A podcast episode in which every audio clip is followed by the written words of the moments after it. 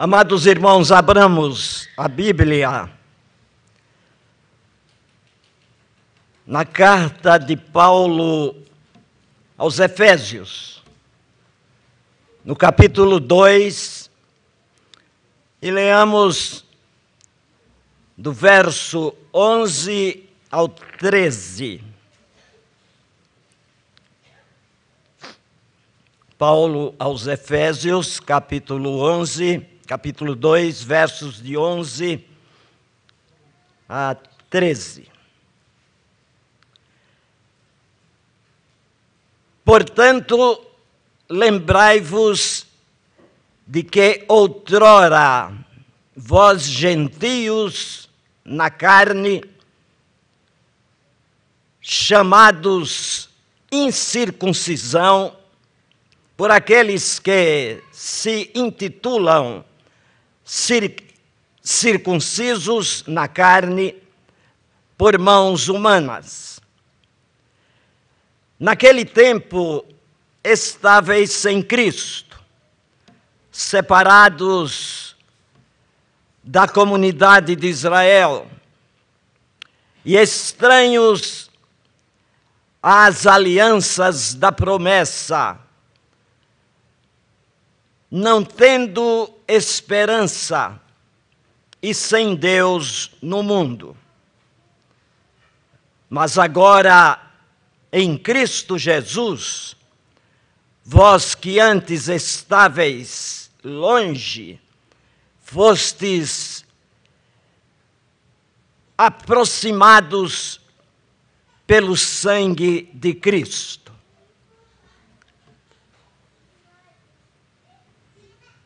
Senhor, que a tua bênção incida sobre nós através da leitura da tua palavra e que dela possamos aurir os ensinos, o alimento que precisamos para termos uma visão melhor de Ti, dos nossos deveres, da nossa vida, que deve expressar intensa gratidão pelo Teu amor e pelo que Tu fazes por nós. Abençoa o Teu povo e dá-nos nesta noite a bênção do alimento da tua palavra, para que sejamos mais fortes, mais firmes e mais conscientes dos nossos deveres para contigo e para com o nosso próximo. Pedimos isto e te agradecemos em nome de Jesus. Amém. Meus irmãos, a igreja de Éfeso, naquele momento, um momento histórico,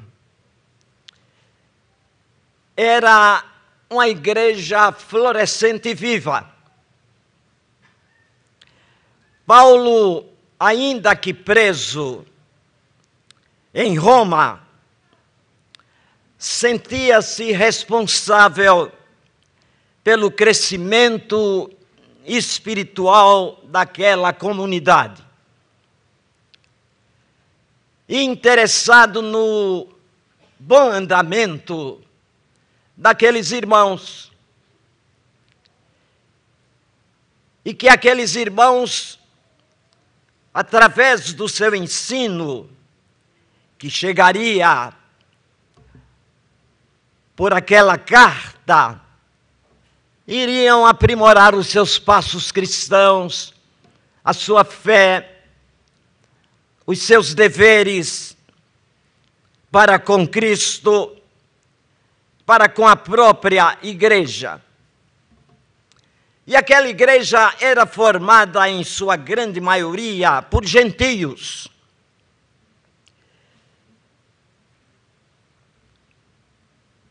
Grande parte da igreja da comunidade de Éfeso era formada por pessoas que tinham se convertido ao cristianismo de religiões pagãs, gentílicas. E uma outra parte, certamente menor, era formada por judeus. Os conflitos entre judeus e gentios, tão comuns em outros momentos, parecem não existir em Éfeso.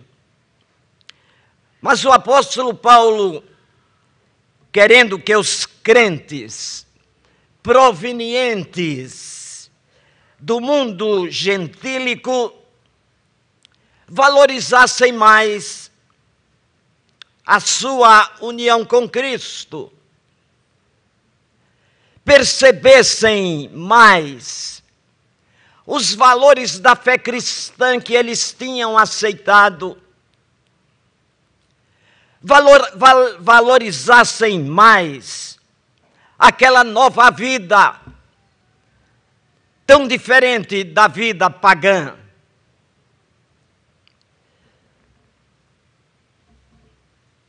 E o apóstolo mostra, através deste passo da sua carta, o mal, os caminhos tortuosos que eles seguiam e que eles viviam longe de Cristo. Estavam perdidos, estavam envolvidos na ignorância do pecado, e que eles agora estão num outro patamar, que eles agora podem respirar uma atmosfera diferente, em que Cristo está presente na vida deles, trazendo grandes bênçãos e grandes oportunidades que eles jamais pensaram. E para que isso aconteça, Paulo convida a que eles se lembrem e começa o seu texto dizendo: Portanto, lembrai-vos de outrora. Lembrai-vos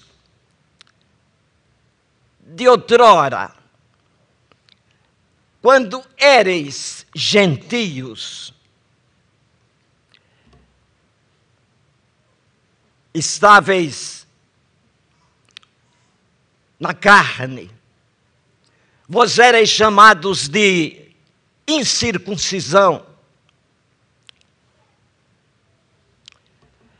E eram chamados de incircuncisão por aqueles que são circuncisos, os judeus. E parece, meus irmãos, que os judeus se orgulhavam de terem sido ligados desde os seus primórdios às promessas, de terem sido circuncidados ao oitavo dia, de terem feito parte da nação de Israel, de serem descendentes de Abraão. Aquilo era de uma riqueza muito grande para eles, e eles pareciam que se orgulhavam disto e que os gentios se sentiam humilhados por não terem aquele mesmo início, aquela mesma origem que eles tinham. A igreja estava precisando reviver. Aqueles gentios cristãos estava, estava necessitados de uma lembrança, uma lembrança do passado. E Paulo traz algumas expressões da vida anterior daqueles gentios.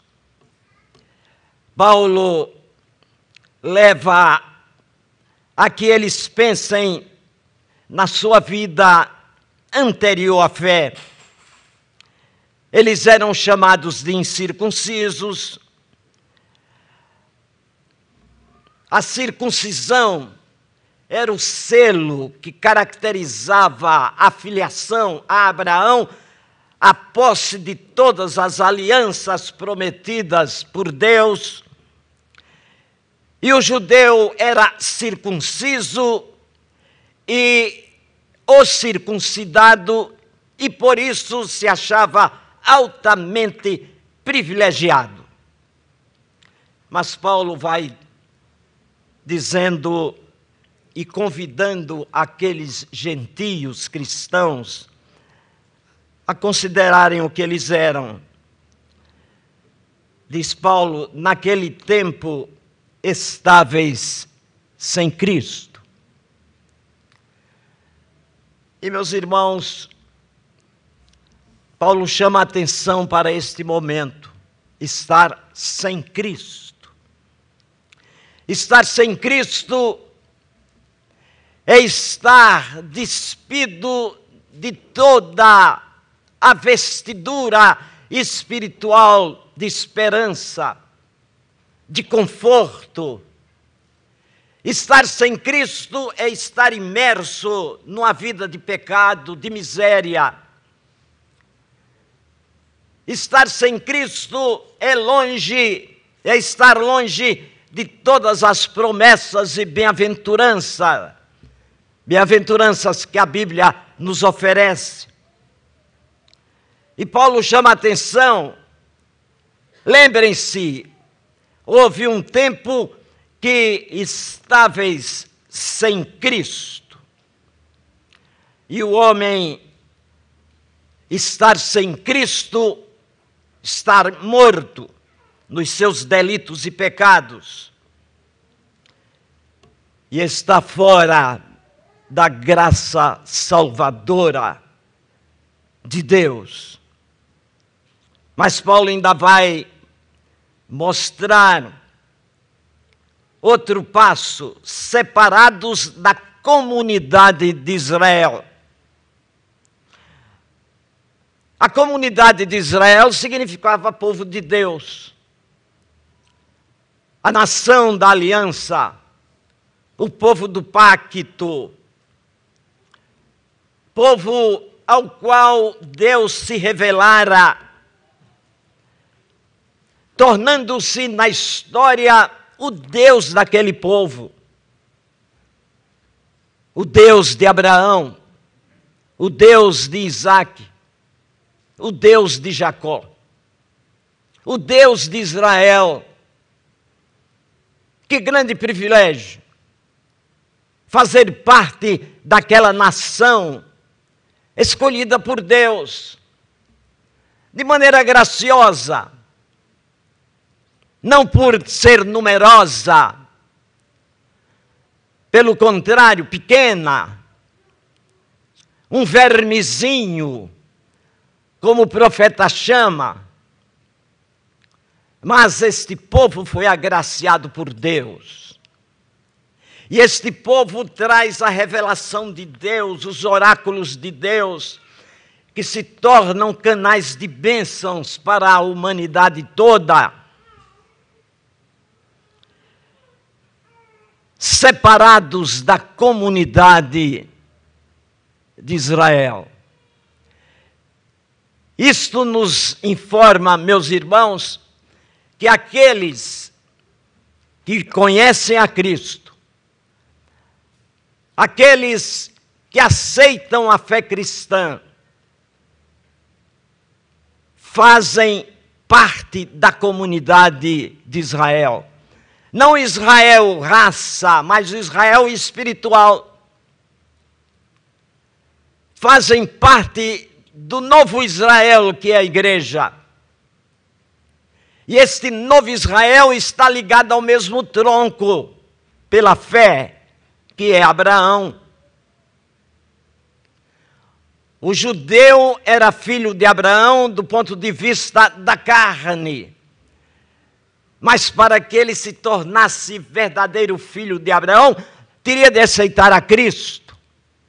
Este seria verdadeiro israelita. Notem que quando Zaqueu recebe Cristo em sua casa, com toda alegria, e Cristo entra na casa de Zaqueu.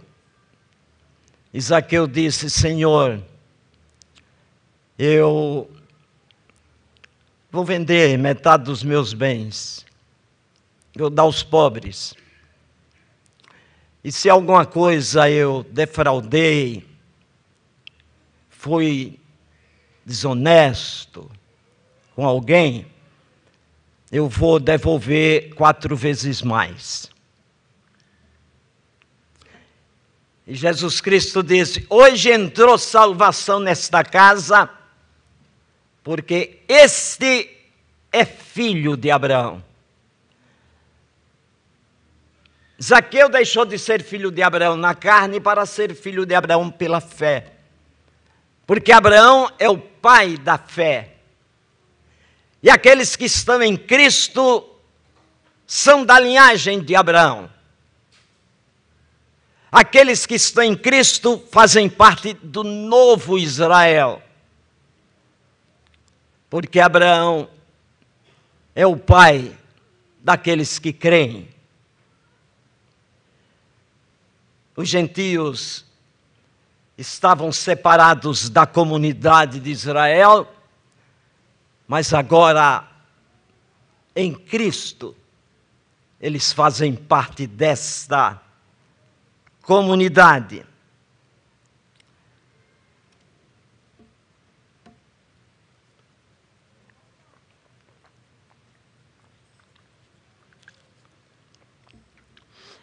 E ainda diz Paulo: e estranhos às alianças da promessa os gentios ainda não estavam incluídos na aliança. Eles estavam à margem daquelas promessas prometidas a Israel no Antigo Testamento. Fora dessas promessas. Mas Cristo é a conjugação de todas as promessas da velha dispensação. Cristo é a realização de todo o cerimonial judaico. E aqueles que têm Cristo têm a benção de ter todo o ritualismo judaico objetivado em Cristo. Portanto, todas as promessas têm direito e recebem aqueles que vêm do mundo gentílico e que aceitam a Cristo. E nessa sequência de carências do gentio, Paulo acrescenta mais esta como resultado natural, sem esperança. Não tendo esperança. Meus irmãos, é triste não ter esperança. É triste olhar para o futuro e ver apenas a cor cinzenta que nos espera. É triste não há não haver um fio de luz diante de nós na sequência da nossa vida e no nosso futuro.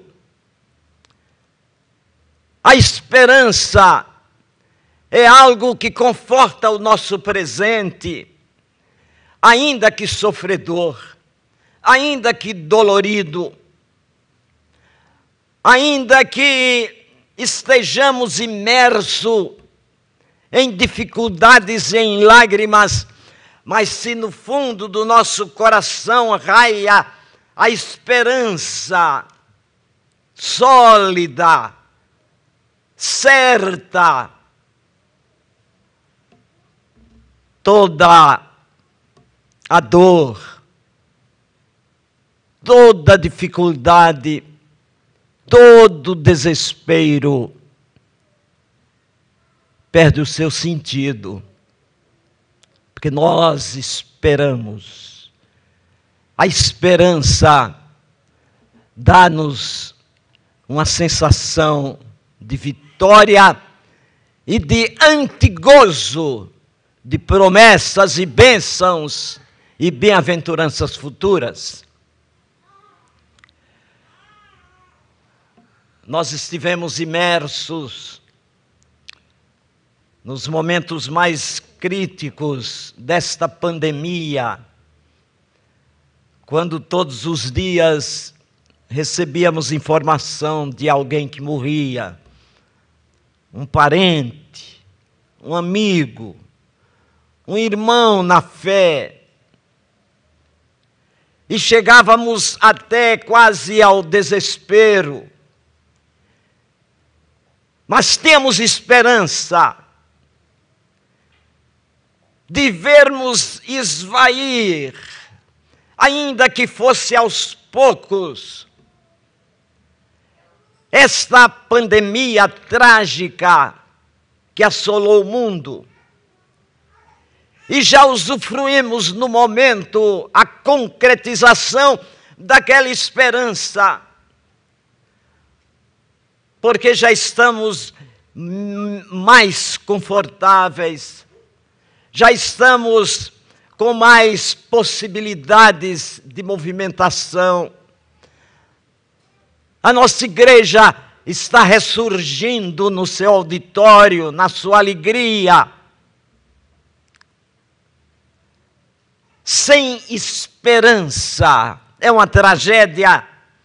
E era a situação gentílica daqueles cristãos precisavam valorizar o seu momento presente, considerando o seu momento passado.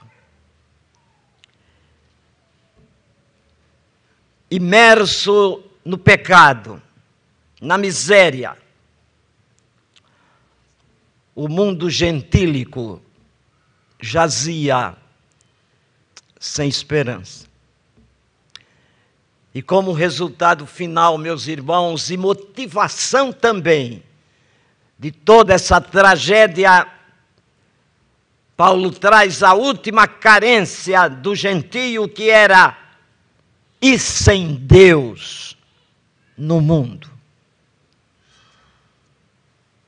Tem situação mais trágica do que esta? Sem Deus no mundo. Sem Deus no mundo, meus irmãos, o homem está à mercê de todos os vendavais, de todas as tempestades do mal, de todas as ciladas malignas, de todos os caminhos tortuosos. Ele está sem defesa alguma porque ele está de costas para este Deus protetor, este Deus amor. Sem Deus no mundo, a situação mais agonizante, mais triste, mais trágica que alguém pode chegar é esta. E Paulo lembra aos cristãos de Éfeso que vieram dos, do ambiente gentílico que essa era a situação deles. Era preciso que eles considerassem isto. E era preciso que, considerando isto, valorizassem aquela situação em que se encontravam. Sem Deus, meus irmãos, o homem se encontra jogado nas convulsões do mundo perdido, do mundo que jaz do maligno. Então, Paulo conclui dizendo que desse tempo terrível, desse passado agônico em que se encontrava o gentio, nos é trazido por Paulo o que aconteceu. O que aconteceu é glorioso. Que eles precisam considerar. E que cada crente em Jesus Cristo, aqui presente, que também somos do mundo gentílico, porque o judeu dividia o mundo em judeus e gentios. Todos que não eram judeus eram gentios. E Paulo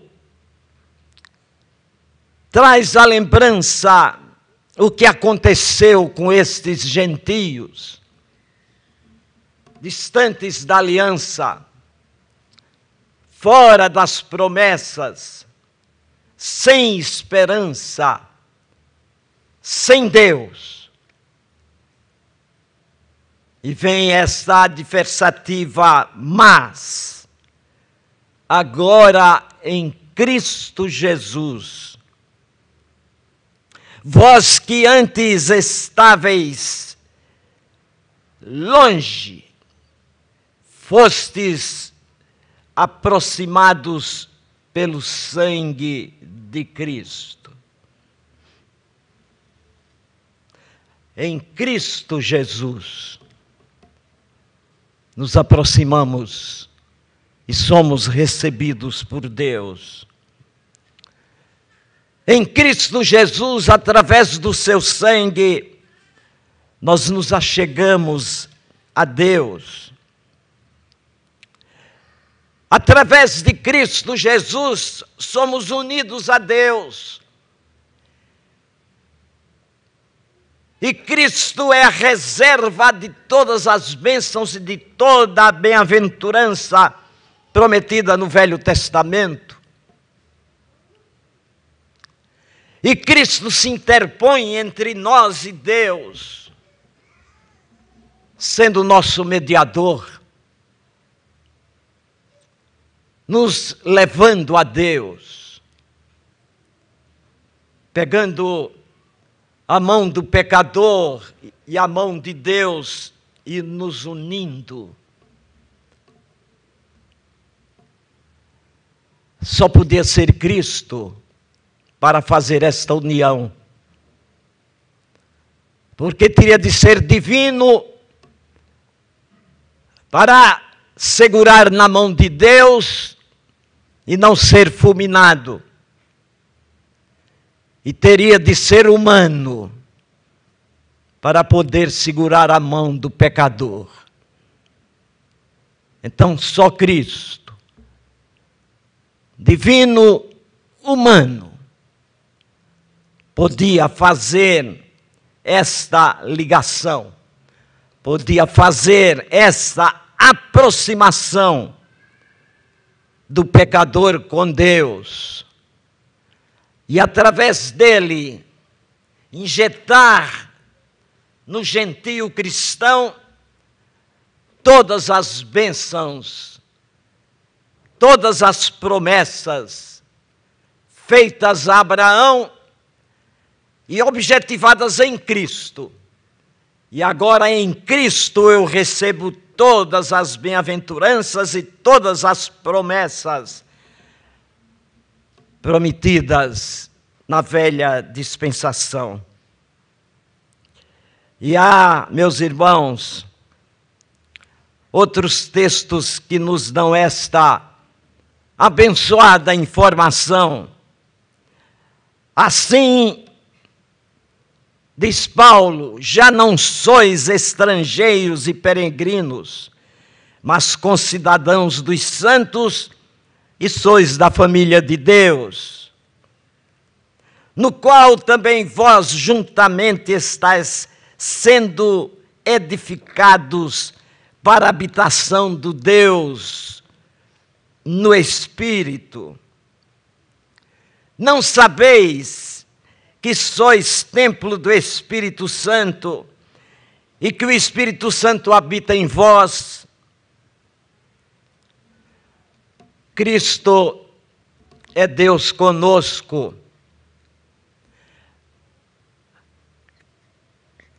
No Velho Testamento, era Deus por nós, Deus na frente do seu povo. Cristo é o Emanuel, é Deus conosco. Deus no meio do seu povo. E agora, Cristo assunto aos céus, e enviando o seu Espírito como penhor da igreja. É Deus em nós. É Deus habitando em nós. Veja a grandeza do privilégio de termos Cristo. Deus por nós Deus conosco e Deus em nós. Não há privilégio maior, meus irmãos, tanto para o judeu como para o gentio, tanto para o judeu como para o grego. Esta bênção se tornou ao alcance pela graça e pela misericórdia do nosso Deus. Podemos considerar nesta noite o privilégio que temos, podemos considerar nesta noite o privilégio que, que temos nos lembrando do que éramos.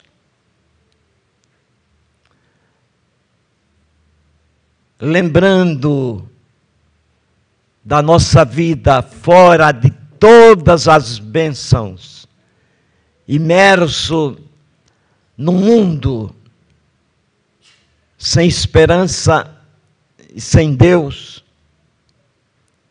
E agora, colocados como filhos de Deus, através de Jesus Cristo, com direito a todas as bênçãos espirituais em Cristo Jesus. Ah, meus irmãos, como a nossa vida precisaria ser demonstrada de gratidão, de colocarmos-nos a serviço de Deus pelo que ele fez conosco em Cristo, pelas bênçãos que ele nos ortogou através da cruz, pelo patamar que ele nos colocou, em que ele nos colocou ao recebermos Cristo como Senhor, como Salvador. Como deveríamos ser mais gratos ao nosso Deus, como deveríamos nos lançar a uma obra em que representasse sacrifício da nossa própria vida. Porque a nossa vida só tem sentido por causa de Cristo.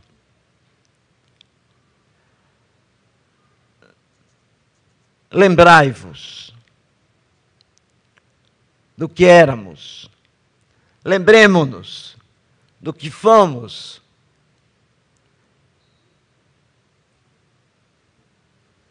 E diante de Deus, glorifiquemos a Cristo pelo que somos. E estejamos aos seus pés, procurando servi-lo de todo o nosso coração procurando amá-lo com toda a nossa alma, procurando ser testemunhas dele,